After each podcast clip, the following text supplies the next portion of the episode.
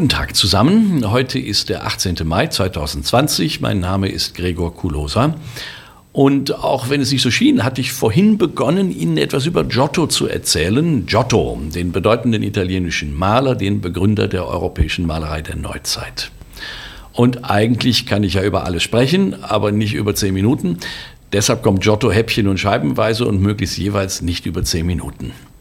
In großer Geste hatte ich gewissermaßen bei Adam und Eva angefangen, mit dem Hinweis auf die Unvollkommenheit jeder bildlichen Darstellung, hatte getankt bei den großen Philosophen Platon und bei Immanuel Kant, dann einen Schlenker über das alte Ägypten gemacht und war in der griechischen Archaik gelandet. Und was jetzt kommt, das nenne ich einfach frech Giotto 2.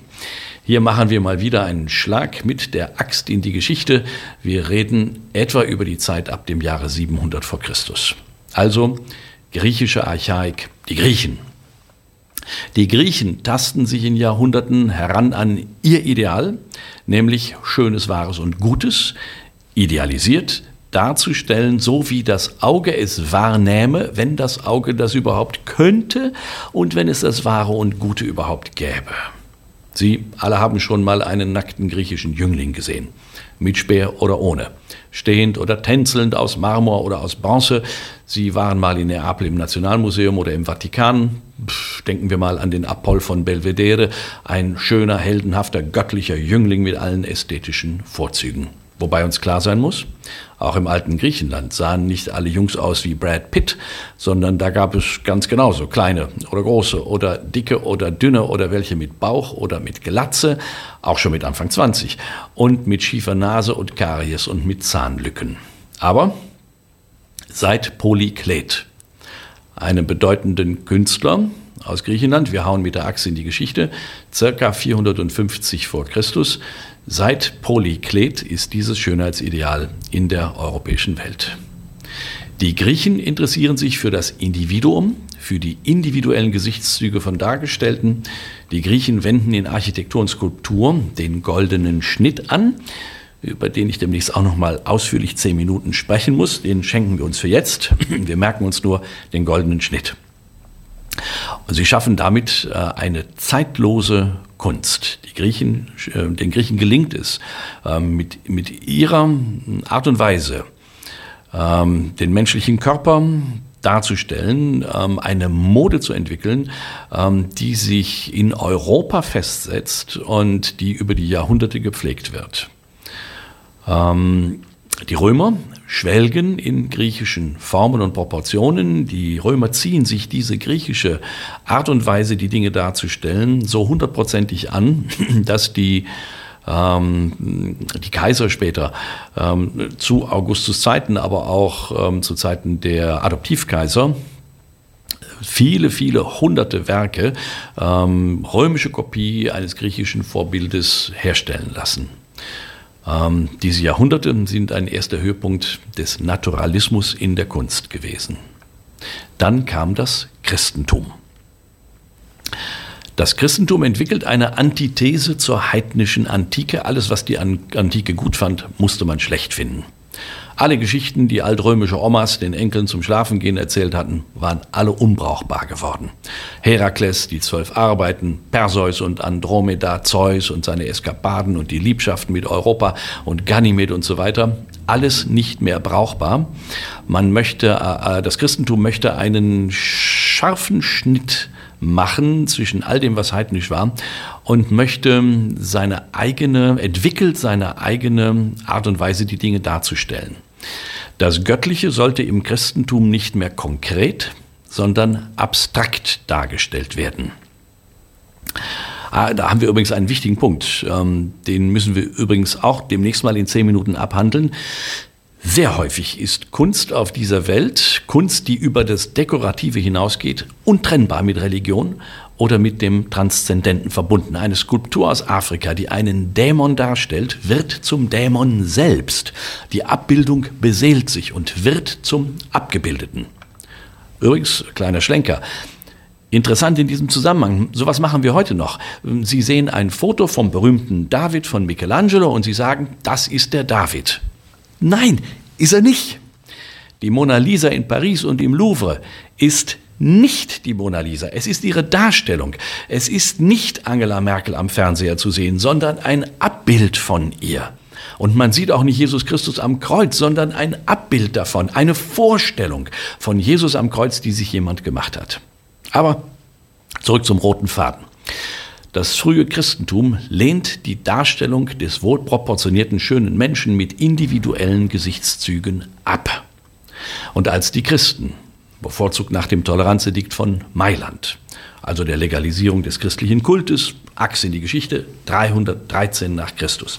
Als die Christen bauen und malen dürfen, tun sie das so, wie fast alle Menschen im, im, zum größten Zeitraum unserer Zivilisation auf allen Kontinenten. Sie verfremden. Ja, sie machen einen Bruch zur griechischen, sie, stellen einen Bruch zur griechischen und römischen Antike dar und sie verfremden, äh, machen deutlich, dass das Dargestellte nicht von dieser Welt ist, nicht den, den weltlichen Gesetzen unterliegt. Christliche Malerei und Mosaikkunst stellt Heilsgeschehen dar, aber so, als wenn man eine Vision hätte, eine Erscheinung hätte, als ob man zum Himmel schaut und irgendwie aus den Wolken heraus etwas erscheint. Sie waren mal in Rom sicher, in der Kirche Santa Maria Maggiore oder in Torcello, nördlich von Venedig in der dortigen Basilika, oder sie waren vielleicht mal in Triest im Dom. Oder in Palermo in der Pfalzkapelle oder in Monreale. Oder oder oder.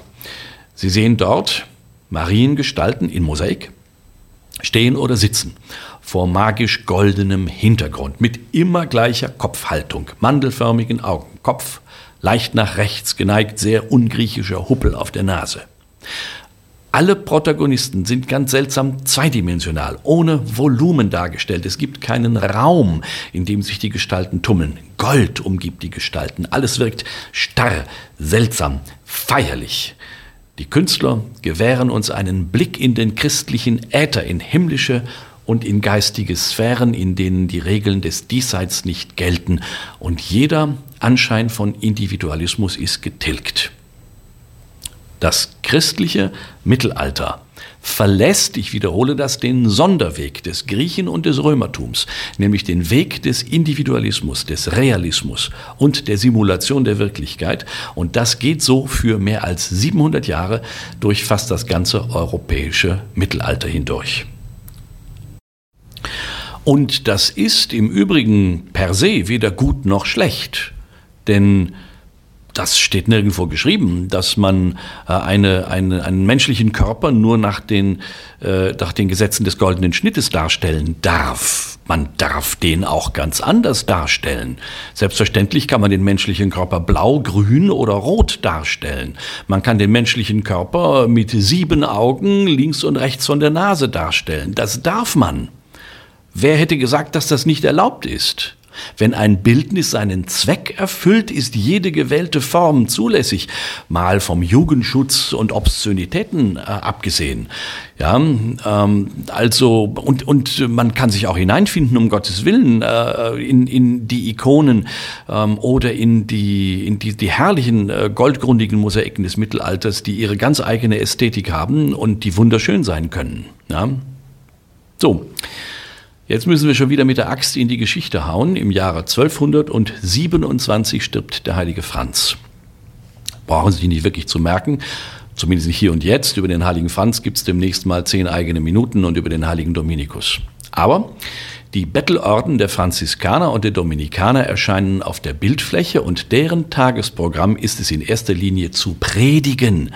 Das Phänomen der Predigt rückt in den Mittelpunkt als Religionsunterricht für die breite Masse. Denn ähm, bevor Dominikaner und Franziskaner erscheinen, auftreten, gibt es nicht wirklich jemanden, der in der Breite das, was christlicher Glaube ist, den Menschen erläutert. Die Leute werden geboren als Christen, ja, und sie vollziehen bestimmte Riten und sie fühlen sich als Christen, aber weil sie Analphabeten, die sie größtenteils sind, weil sie ja nicht selber lesen und schreiben können, wissen sie in aller Regel gar nicht so genau, was denn ihr Glaube sei. Und aus dem Grunde ähm, gibt es halt eben den Religionsunterricht von Franziskanern und von Dominikanern und die predigen ähm, und äh, wirken auf diese Art und Weise massiv hinein in die Zivilgesellschaft. Okay, und jetzt machen wir mal wieder eine Pause. Ne, hier endet Giotto 2, obwohl, obwohl ich über Giotto bis jetzt so richtig noch gar nicht geredet habe. Aber hier endet Giotto 2 und äh, alles wird gut.